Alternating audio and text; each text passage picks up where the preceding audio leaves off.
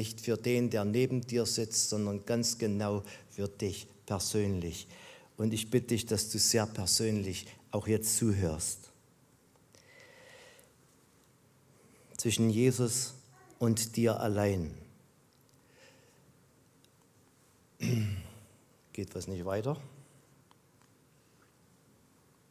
Jetzt. Dankeschön. So wie es dieses Bild eben jetzt zeigt, dieses Vertrauen, dass du fassen darfst in diesem neuen Jahr und darfst diese Hand ergreifen.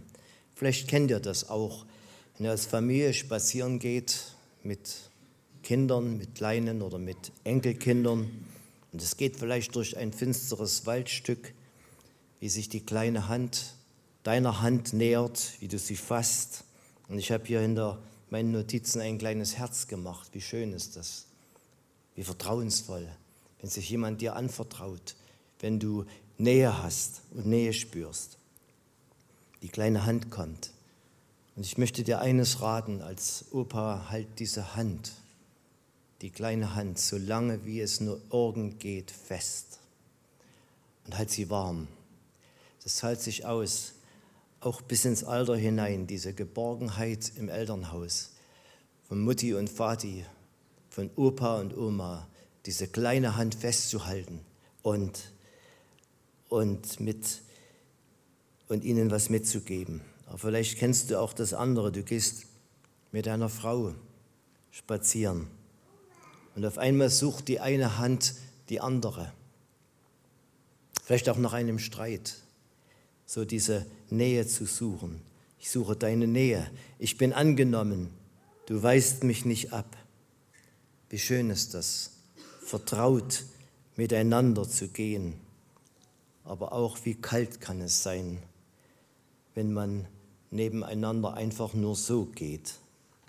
Dieser Bibelvers, diese Losung hat so viel Veränderungspotenzial in sich für unser persönliches Leben, für unsere Ehen, für unsere Familien, für unsere Gemeinden, für unsere Stadt, für unser Land. Ich bin so dankbar, dass unsere Stadt an der Spitze jemanden hat, der beten kann und der hinter sich Menschen weiß, die beten. Ein Segen für Hartenstein. Sage ich Ihnen, sage ich euch. Ich bin ein wenig traurig, als ich die Vereidigung unserer Minister, unseres Bundeskanzlers miterleben konnte und wie sie zum großen Teil das ausschlagen, diese Hand Gottes, die Hand Jesu, die hilft. Aber das darf uns nicht abstoßen oder traurig machen. Lasst uns stellvertretend, sozusagen hohenpriesterlich, für unsere Regierung beten, für den Bundeskanzler Olaf Scholz, der mir persönlich eigentlich sehr sympathisch ist, in einer ruhigen und sachlichen Art, wie er Dinge darlegt. Lasst uns für sie beten. Und wir haben gestern Nachmittag schon gebetet. Im ersten Timotheusbrief heißt es, betet auch für Könige. Aber bevor wir uns diesem Losungsvers und dem Textzusammenhang noch ein wenig von der Bibel her genauer äh, ansehen, eine Begebenheit, die eine andere Ebene des Abwesenseins oder des Annehmens verdeutlicht. Eine Begebenheit aus vergangenen Zeiten, die mich persönlich berührt es ist keine Kriegszeit, den habe ich glücklicherweise nicht miterleben müssen. Eine Begebenheit, die mich heute noch sehr bewegt und auch nachdenklich und auch traurig macht, weil sich an dem Inhalt dieser Geschichte im Wesentlichen bis heute nichts geändert hat, weil sie sich wiederholt und weil sie unser menschliches Wesen ein wenig offenlegt und den Finger auch in die Wunde legt wenn es auch nur ein Beispiel ist. Die wenigsten von euch werden das wissen, dass ich im Umkreis von ca. 200, 300 Metern hier zu Hause war und meine unbeschwerte Kindheit hier verlebte. Es ist gar nicht weit weg. Mein Elternhaus ist dort, wo Michael und Anne Welzel wohnen, heute mit ihren Kindern. Und da könnt ihr mir glauben, da kannte ich jeden Baum, jeden Strauch, jeden Wiesenweg, durch die Felder, die damals viel kleiner waren, bis zu den Saarteichen, wo ich das Schwimmen lernte. Jeden Apfelbaum an der Landstraße. Und ich kann, kann mich noch gut erinnern und schmecke noch die Waldmeisterlimonade, die es bei Müller gab, hier das Dreimädelhaus. Ein Hochgenuss damals für mich. Dieser Hochgenuss ging nur relativ selten durch meine Kehle damals. Und dann war noch was ganz Besonderes, darauf will ich jetzt hinaus. Da war der Sportplatz, wo er heute noch ist, der Sportplatz in Tierfeld. Von unserem Haus war der gut zu sehen, dieser Sportplatz, vor allem wenn die Bäume bei dem kleinen Wald da unten keine Blätter hatten. Und immer, immer, wenn sich dort jemand bewegte, wenn dort ein, Ball sprang, schlug mein Herz. Und da war eine Leidenschaft in mir, die ich heute noch spüre, dies, diesen Herzschlag. Eine Leidenschaft, die wirklich Leiden schuf. Mich hat nichts mehr zu Hause gehalten. Ich war alsbald auch dort. Und abends waren manchmal Konsequenzen zu ertragen, weil ich zu spät kam oder weil einige Aufgaben äh, nicht erledigt wurden. Und dort fand jedes Mal dieses Drama statt, ihr Lieben von dem ich jetzt erzählen will. Immer wieder. Als genug Spieler auf dem Platz vorhanden waren, die in der Mitte standen, waren die zwei Besten immer die Mannschaftsführer. Und die durften sich die Mannschaft auswählen. Und einer nach dem anderen wurde weggewählt. Und ich kann mich noch sehr gut erinnern, dass immer wieder die gleichen zum Schluss ein, zwei Kinder betröppelt dort standen mit dem Blick zum Rasen, weil sie eben wieder nicht gewählt wurden, weil sie wieder irgendwie abgewiesen waren. Dass sie dann wenigstens noch doch ein bisschen mit rumhoppeln konnten, war eine reine Gnade von den anderen. Was hat es mit diesen Kindern gemacht, die immer wieder, immer wieder nicht gewählt wurden und immer wieder die letzten waren. Ihr Lieben, wie viele Geschichten könnte man sich lückenlos erzählen heute, wo Kinder abgewiesen werden, wo Kinder einsam sind, wo junge Menschen einsam sind. Was macht das auf Dauer mit solchen Kindern, mit solchen Leuten? Erst kürzlich erzählte eine Oma meiner Frau hier in Tierfeld, wie ihr Enkelsohn ausgegrenzt und von anderen Kindern in der Klasse permanent, permanent gemieden wird. Schulen spielen sich täglich etliche solcher Szenen ab. Für manche Kinder mag das Homeoffice unserer Tage eine Rettung vor weiteren Verletzungen sein. Wenn man nach Schulschluss mit offenen Augen und ein wenig sensibilisiert von diesem Thema über den Marktplatz in Hartenstein geht oder fährt, sieht man Kinder an der Bushaltestelle stehen. Und dann sieht man auch Kinder stehen, die ganz alleine abseits stehen und niemanden haben. Und man benötigt nicht sehr viel Vorstellungskraft, warum das so ist. Und diese Problemfelder verschieben sich manchmal von der Kindheit in die Jugendzeit, in die Erwachsenenzeit und begleiten etliche ihr Leben lang. Ein Teufelskreis. Glaubt mir, ein Teufelskreis im wahrsten Sinne des Wortes. Und die Gesellschaft und auch wir, manchmal unbewusst, füttern mit solchen ausgegrenzten Menschen auch gewaltbereite Szenen heute in Deutschland. Und dort sind sie nur wieder benutzte Menschen.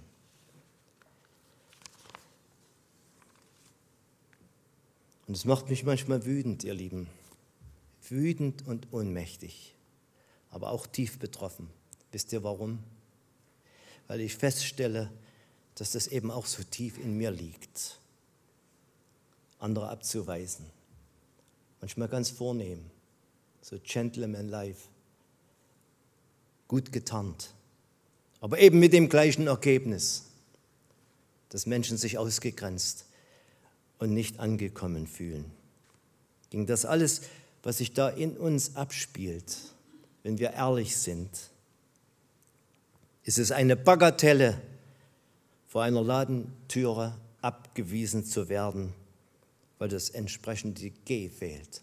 Das könnt ihr mir glauben, was sich da in manchen Menschen abspielt. Das Problem, unser Problem, liegt viel, viel tiefer. Und immer wieder sind es nur so kleine Giftpilze, die emporkommen und die sichtbar werden. In uns tobt zum Teil ein zerstörerischer Kampf.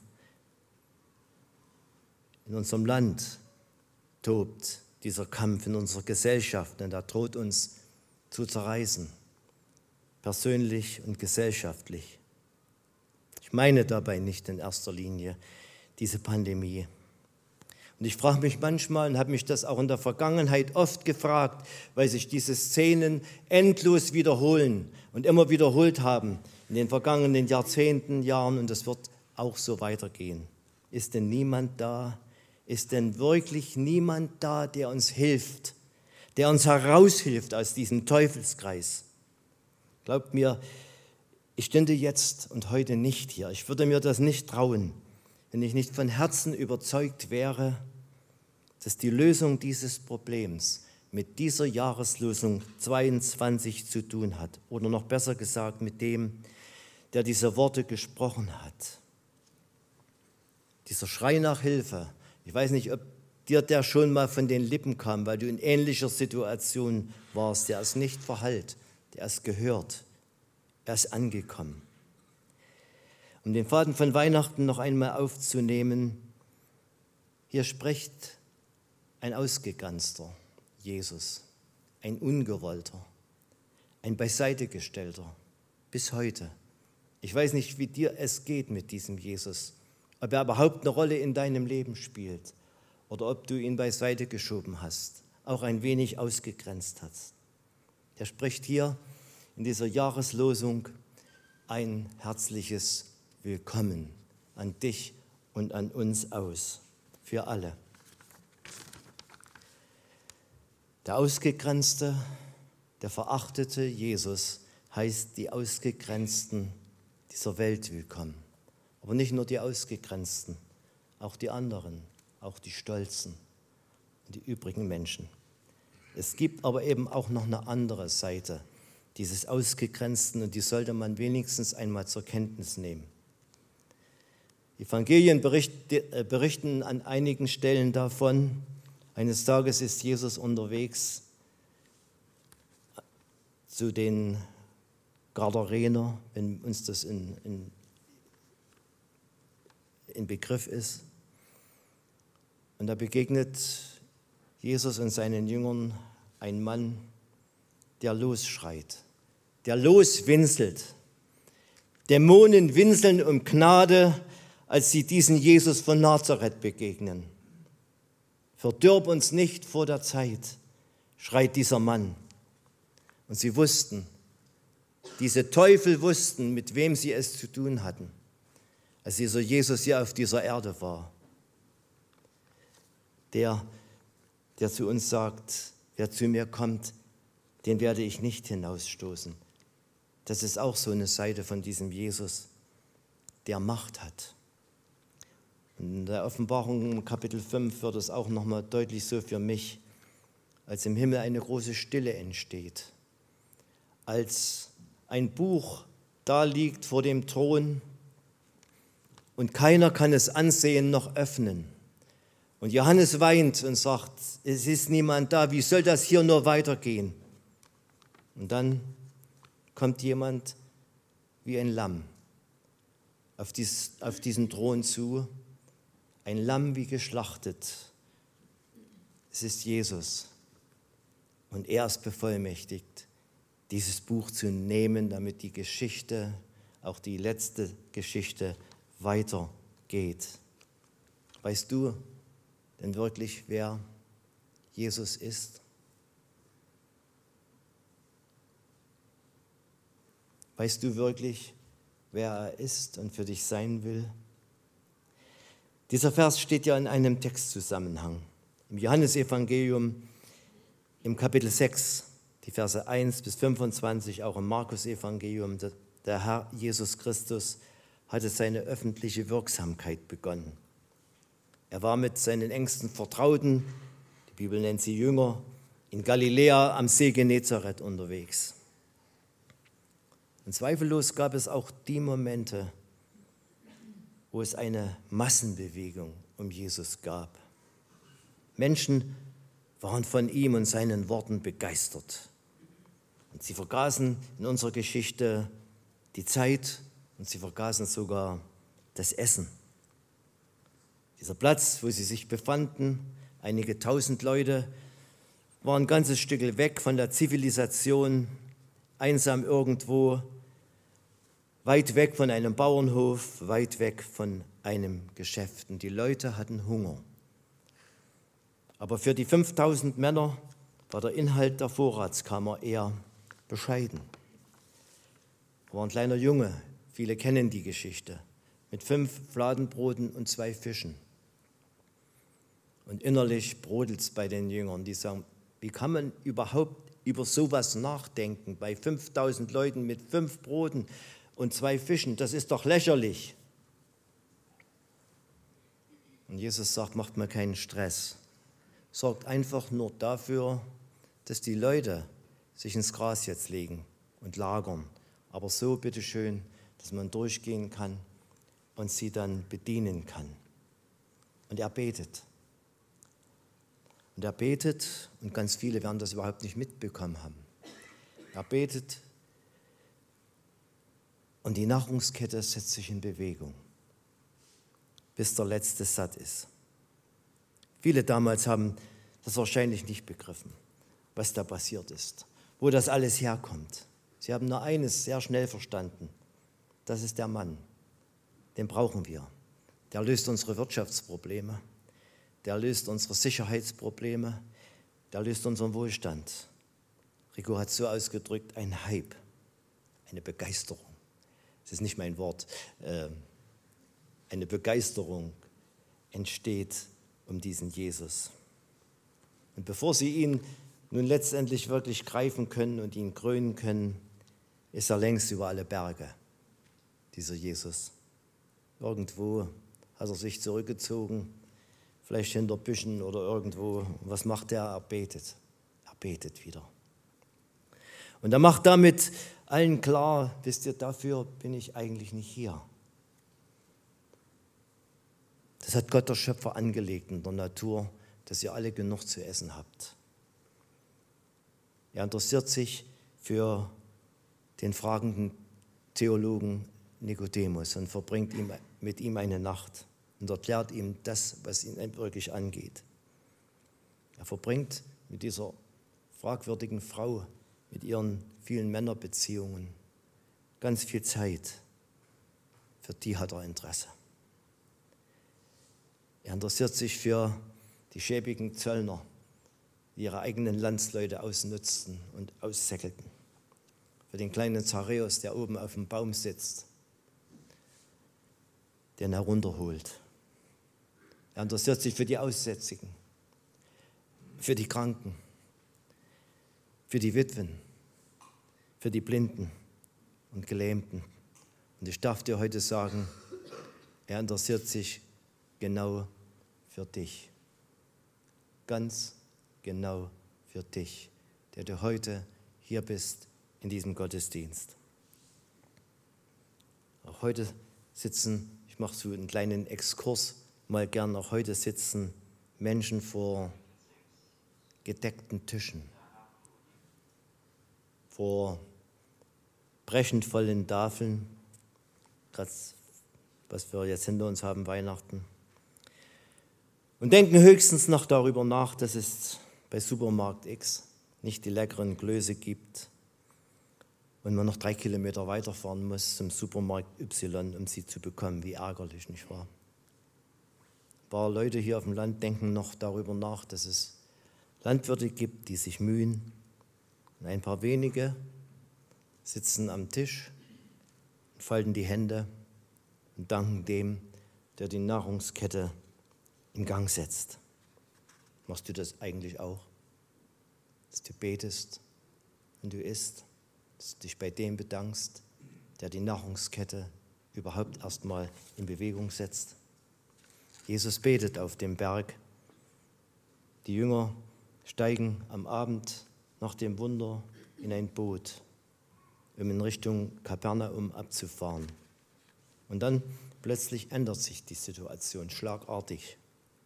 Zwölf kämpfen ums Überleben auf diesem brodelnden See Genezareth. Dort fallen immer mal Winde von den Bergen herunter und wühlen diesen See derartig auf, dass es lebensgefährlich wird. Der Herr sieht das und geht auf dem Wasser, sagt die Bibel, diesen zischenden, schäumenden Wasser seinen Jüngern entgegen. Sie fürchten sich mehr vor der Gestalt, die da ankommt, als vor dem Tosen des Meeres. Und sie hören so bekannte Worte.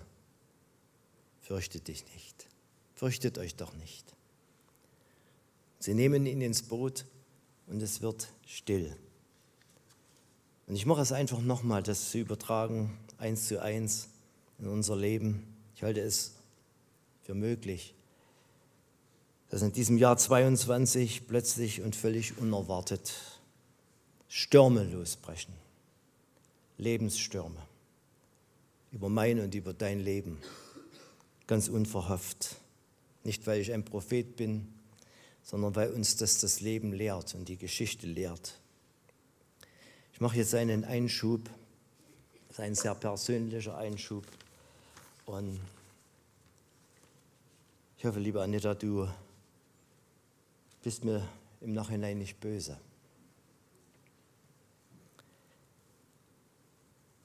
Das kann so plötzlich gehen, dass über uns etwas hereinbricht, was wir überhaupt nicht vermuten, so unverhofft. Das neue Jahr 2022 war reichlich eine Stunde alt. Da kam so ein unerwarteter plötzlicher Sturm in unser Leben, in mein Leben, in unsere Ehe. Eine Geschichte von längst vergangenen Tagen. Das Boot unserer Ehe füllte sich mit Tränen. Und ich habe gesagt, ich kann am Sonntag nicht hier vor den Leuten stehen, so in dieser Verfassung, und ausgerechnet mit dieser Botschaft vor die Leute mich hinstellen, wo ich so abweisend so ausgrenzend zu dir bin. Und nun stehe ich doch hier. Ihr Lieben, ich stehe doch hier. Warum? Warum denn?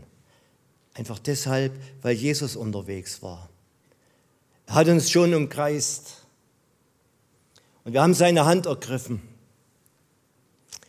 Die stärkere Hand. Und es wurde still um uns herum und Friede zog ein. Und nun stehe ich doch hier, um dir zu sagen, dass Gottes Gnade es nicht zuließ. Und ich sage jetzt ein Wort, was man eigentlich in der Kirche nicht sagt. Dass Gottes Gnade nicht zuließ, dass der verdammte Stolz in uns oftmals Jesus nur noch von ferne zuschauen lässt und wir hart und gefühllos werden in unserem Leben, in unseren Beziehungen, hart und gefühllos füreinander und Gottes Geist aus unserem Leben wegscheuchen. Das macht der Stolz in unserem Leben, ihr Lieben. Kirche für dich, auch diese Kirche ist nichts für Leute, die perfekt sind. Kirche für dich hier in Tierfeld ist nichts für Leute mit so einem Hauch Unfehlbarkeit um sich. Wisst ihr, die müssen eine andere Kirche suchen. Da bist du hier nicht am richtigen Platz.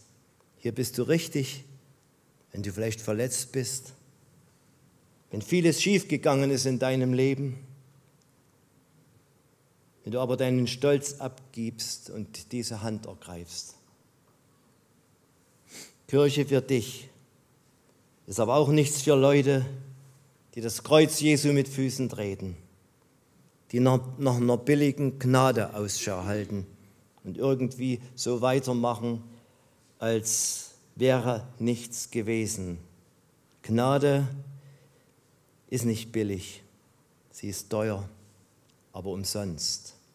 Einfach deshalb, weil der Herr Jesus Christus an diesem Kreuz sehr teuer bezahlt hat für unsere Schuld.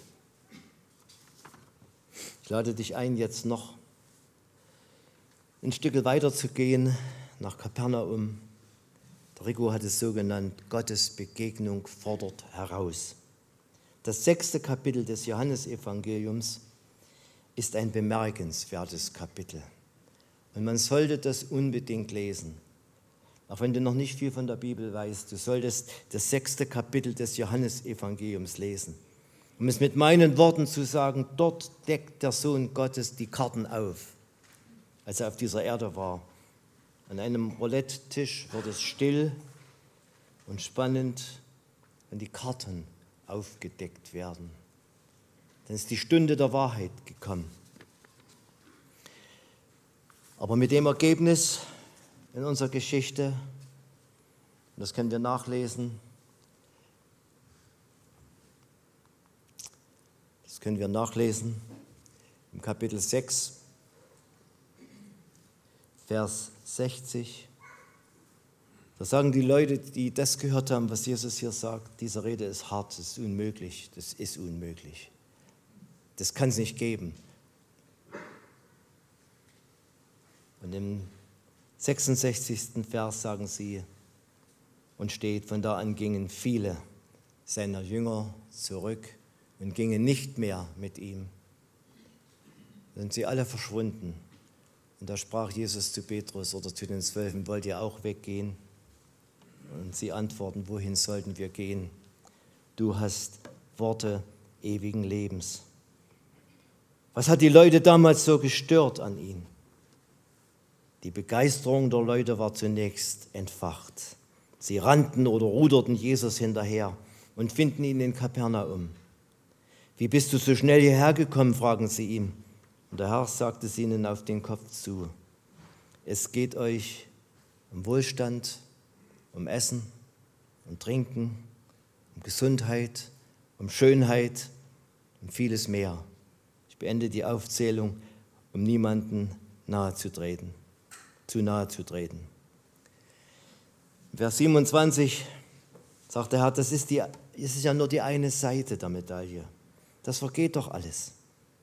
Und wie deutlich merken das Menschen mit zunehmendem Alter, dass eben nichts mehr so ist, wie es mal war. Man ist dankbar, dass man noch seine Gedanken beieinander hat. Man ist dankbar und froh, dass man seine Gelenke noch einigermaßen schmerzfrei bewegen kann. Wisst ihr, es vergeht so vieles.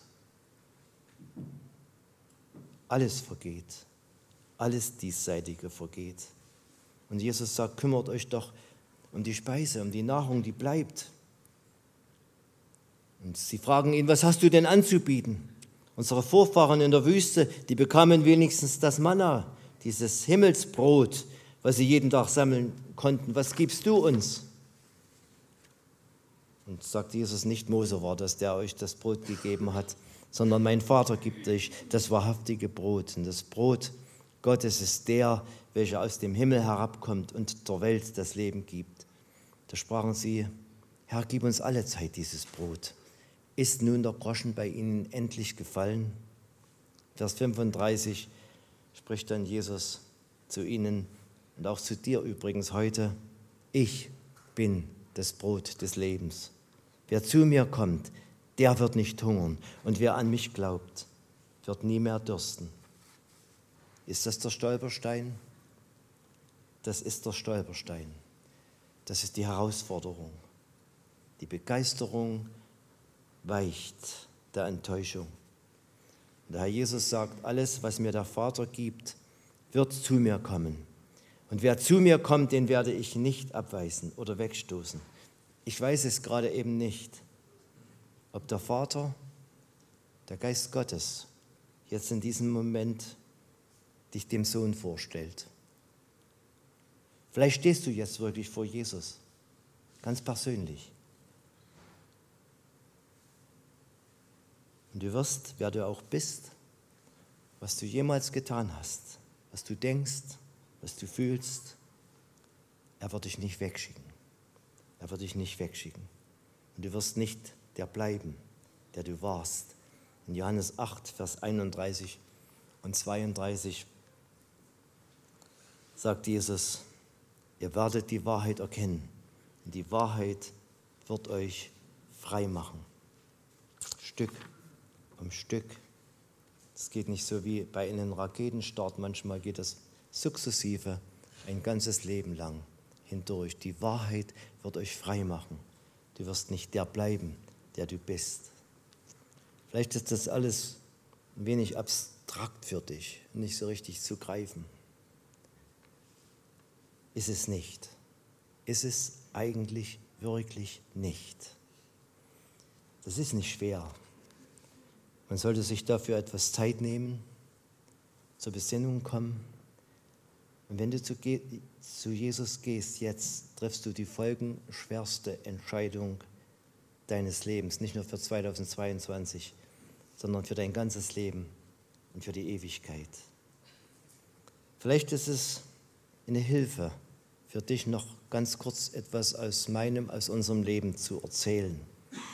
Das hat sich im Laufe der vielen Jahre, die wir unterwegs sind mit Jesus Christus, immer mal wieder wiederholt.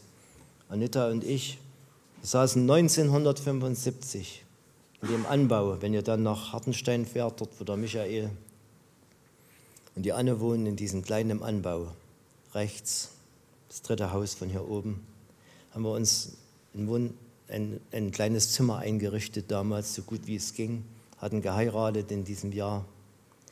Und es ist bei weitem nicht alles gut gelaufen in unseren Jugendjahren. Und wir saßen da und sind ganz bewusst zu diesem Jesus Christus hingegangen. Wir haben uns wahrscheinlich hingekniet, ich weiß das nicht mehr genau, und haben ihm alles gesagt und haben erlebt, wer zu mir kommt, den werde ich nicht abweisen. Wir haben dem Herrn Jesus Christus damals kompromisslos unser Leben übereignet, unsere Ehe übereignet und habe gesagt, Herr, mach du was draus. Mach du was draus. Ohne Versicherung. Haben gegessen, vollumfänglich, ihn in unser Leben aufgenommen. Das hat sich, sagte schon, im Laufe des Lebens immer mal wiederholt. Das ist nicht kompliziert. Das ist nicht schwierig. 6,4 Prozent der Bevölkerung wohl in Deutschland haben einen IQ-Wert zwischen 70 und 80. 6,4 Prozent. Und die Leute nennt man geistig ein wenig zurückgeblieben. 2,1 Prozent in Deutschland haben einen IQ-Wert von 130 und darüber. Die gelten als hochbegabt. Alle anderen liegen dazwischen. Wo du liegst und wo ich liege, weiß ich nicht. Ich habe sowas noch nie gemacht. Das ist auch nicht wesentlich. Teilweise mag das um die 100 liegen, ein bisschen drüber oder drunter, wer weiß. Und jeder aus allen Intelligenzgruppen kann kommen. Das ist nicht kindisch, nur für die ist es kindisch, deren Stolz es nicht zulässt und die die Kontrolle nicht abgeben wollen an einen, der es besser weiß wie wir selber. Das ist aber im Grunde kindlich, kindlich, weil das ein riesiges Vertrauen voraussetzt, ihr Lieben. Wenn du zu Jesus kommst, musst du deinen Stolz weglegen. Das ist kindlich. Und darüber sind ganz viele schon gestolpert, dass das in den Evangelien auch mehrfach steht. Wenn ihr nicht werdet wie die Kinder, könnt ihr nicht ins Himmelreich kommen. Und das ist letztlich das Ziel, warum Jesus hier war, dass Menschen in den Himmel kommen, in das Himmelreich kommen. Weil keiner hier bleiben kann. Weil keiner hier bleiben kann. Ich denke, es geht viele Junge jetzt überhaupt nichts an. Ihr denkt vielleicht, was erzählst du uns davon? Ich war mal genauso jung. Ich weiß aber, wie schnell das alles anders werden kann. Im Laufe meines Lebens zwei Geschwister verloren. Einer, der war sehr jung, mit reichlich 20 Jahren. aber ganz schnell dann gestorben, ist zu Jesus gegangen, nach einem schweren Verkehrsunfall, querschnittsgelähmt. Den Schwager verloren, meine Schwester verloren. Die sind angekommen am Ziel. Es ist mal vorbei mit unserem Leben. Das ist realistisch, oder? Oder kennst du jemanden, der hier bleiben konnte bisher? Ich kenne niemanden. Die Bibel kennt nur zwei Orte, die danach sein werden. Entweder bei Jesus im Himmel, und ein Dichter drückt das mal so aus, es wird ein Staunen geben, ein Köpfe verdrehen, wenn wir nach diesem Leben bei Jesus stehen. Da werden wir uns umschauen und da werden uns ganz viele Bekannte begegnen dort. Aber es wird uns niemand begegnen, der stolz ist. Die Stolzen sind woanders angekommen. Bei dem Stolzen, der das Übel in Bewegung gesetzt hat. Bei dem Teufel. Wir werden ganz bestimmt dort viele sehen, deren IQ-Wert die 70 bis 80 nicht überstiegen hat, ihr Lieben. Ganz viele die vielleicht nur die Melodie von Gottes die Liebe so ein wenig dahin lallen konnten. Paulus sagt mal in seinem ersten Korintherbrief, Kapitel 6, Vers 2, wisst ihr nicht, dass die Heiligen die Welt richten werden? Wisst ihr nicht, dass wir sogar Engel richten werden? Das steht dort in einem wenig anderen Zusammenhang. Auf jeden Fall legen wir nicht fest, wer die Heiligen sind. Auch keine kirchliche Institution legt das fest. Und auch keine Seligsprechung legt das fest. Sie mögen aus allen Schichten kommen, auch aus denen, wo der IQ-Wert sehr hoch ist. Aus allen Schichten werden sie dort sein.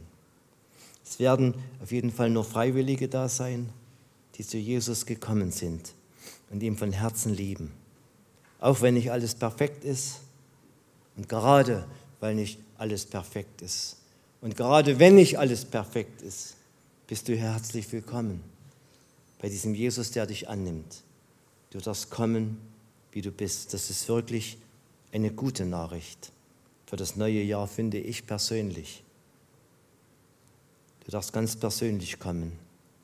Du und du. Also dieses, du darfst die Hand in seine Hand legen und darfst mit ihm durch dieses neue Jahr gehen. Es gibt ja diese zweite Ebene. Damit schließe ich jetzt. Du darfst als Angekommener im Namen Jesu Abgewiesene aufnehmen. Du darfst dich um die Einsamen kümmern, die hier nichts gelten. Vielleicht sind es die Kinder, die auf dem Markt abseits stehen. Kirche für Kids ist eine große Chance, auch solche und solchen einen Wert zu geben. Du darfst die Starken sensibilisieren, dass sie Acht auf die Schwachen haben. In Sola zum Beispiel oder hier in der Gemeinde, in Kirche für Kids, in Hauskreisen, in Gottesdiensten, dass uns Jesus sensibilisiert, auch diese Leute mitzunehmen und sie mitzubringen. Sie mitzubringen hierher zum Gottesdienst und von denen zu hören, der uns nicht abweist, der uns herzlich willkommen heißt und der mit dir durch 2022 gehen will und der dich ein Stück brennend machen will für seine Absichten, für diese Welt, für deine Nachbarn, für ganz viele Menschen um uns herum. Ich wünsche euch Gottes Segen für das neue Jahr in diesem Sinne. Seid mit ihm unterwegs. Amen.